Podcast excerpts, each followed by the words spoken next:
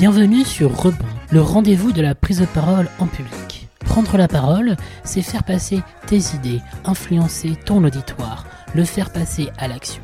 C'est aussi le dépassement de soi pour affirmer ton leadership. Mes invités sont entrepreneurs, managers, leaders inspirants. Ils vont te donner leurs liens, leur histoire, leur impact avec la prise de parole. Pour avoir leurs meilleurs conseils, abonne-toi.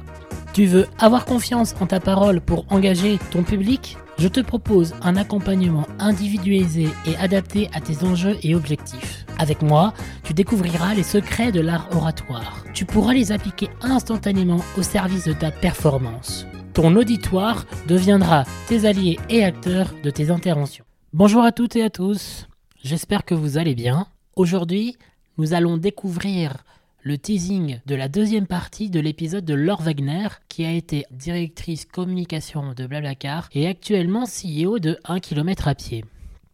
Bonne écoute! En tant que DIRCOM, quels sont, toi, les 5 éléments marquants que tu pourrais euh, euh, nous, partager euh, ou des prises de parole qui t'ont vraiment marqué dans, dans toutes ces années-là?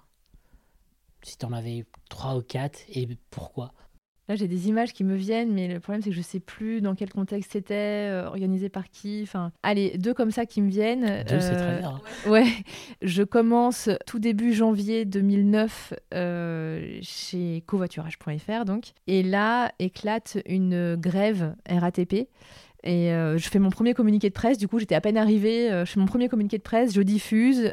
plusieurs télés reprennent et nous demandent d'intervenir. Et à la même heure, euh, Fred était interviewé par M6, je crois, et du coup, moi, j'ai dû faire une petite télé, une petite télé euh, euh, câble ou TNT, enfin, je sais plus, je sais même plus quelle chaîne c'était. Et du coup, j'ai fait ma première interview au bout de 15 jours de boîte. Moi, t'es dans le bas. et donc. T'as l'ambition de Fred incarnée en 15 jours. Voilà. et donc, j'étais un peu en mode euh, Ok, je dis quoi Je dis quoi Donc, euh, je prépare mes quoi, questions. les éléments de langage? Ah non, faut les faire. ah ouais, faut les faire. Euh, c'était du, du, du, tac au tac, pas de temps de préparation.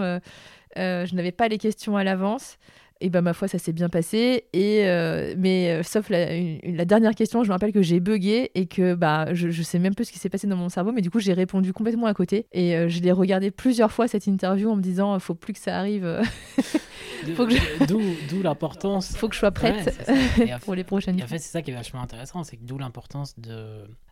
c'est la difficulté et la passion de l'exercice que ce soit de l'interview télé, enfin l'interview ou de prendre la parole, c'est que on peut se planter, ça arrive, mais on a l'opportunité de se revoir et donc d'apprendre de ses erreurs et de dire ok bon maintenant euh, qu'est-ce que je peux faire de mieux pour euh, la prochaine fois pour éviter? Exactement. Et, du coup j'ai connu très vite ce stress de euh, être prête pour une interview et ça n'aurait pas été pareil je pense parce que mon rôle au début c'était plutôt de faire le contenu et de préparer les interviews de Frédéric Mazzella. Mmh. Euh, de lui préparer les éléments de langage, etc. Il pas être à 15 ans, 15, 3 plateaux télé en même temps.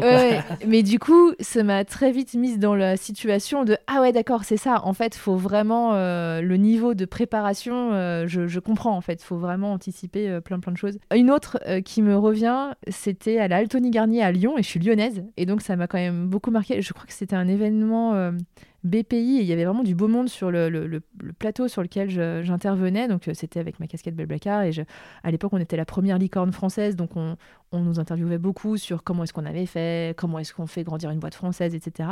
Je crois qu'il y avait le président de la BPI et que c'était en direct. Il y avait des caméras sur euh, comment avec des bras euh, voilà qui bougeaient pour nous filmer, gros plans qui reculaient, etc. Et avec le public un parterre à la Altony Garnier. Enfin c'était énorme. Et en fait c'est pas tellement ça qui m'a mais c'est comme c'était à Lyon bah, mon père était là. Ben non, mais c'est que mon père était là. Il était là. Je pensais à ce que je disais. J'avais l'impression de la foule. Je m'en fichais. Mais il y avait mon papa. Un grand merci pour ton écoute. Si cet épisode t'a plu, tu peux le partager et mettre 5 étoiles plus un commentaire sur Apple Podcasts ou Spotify. À bientôt pour une nouvelle rencontre.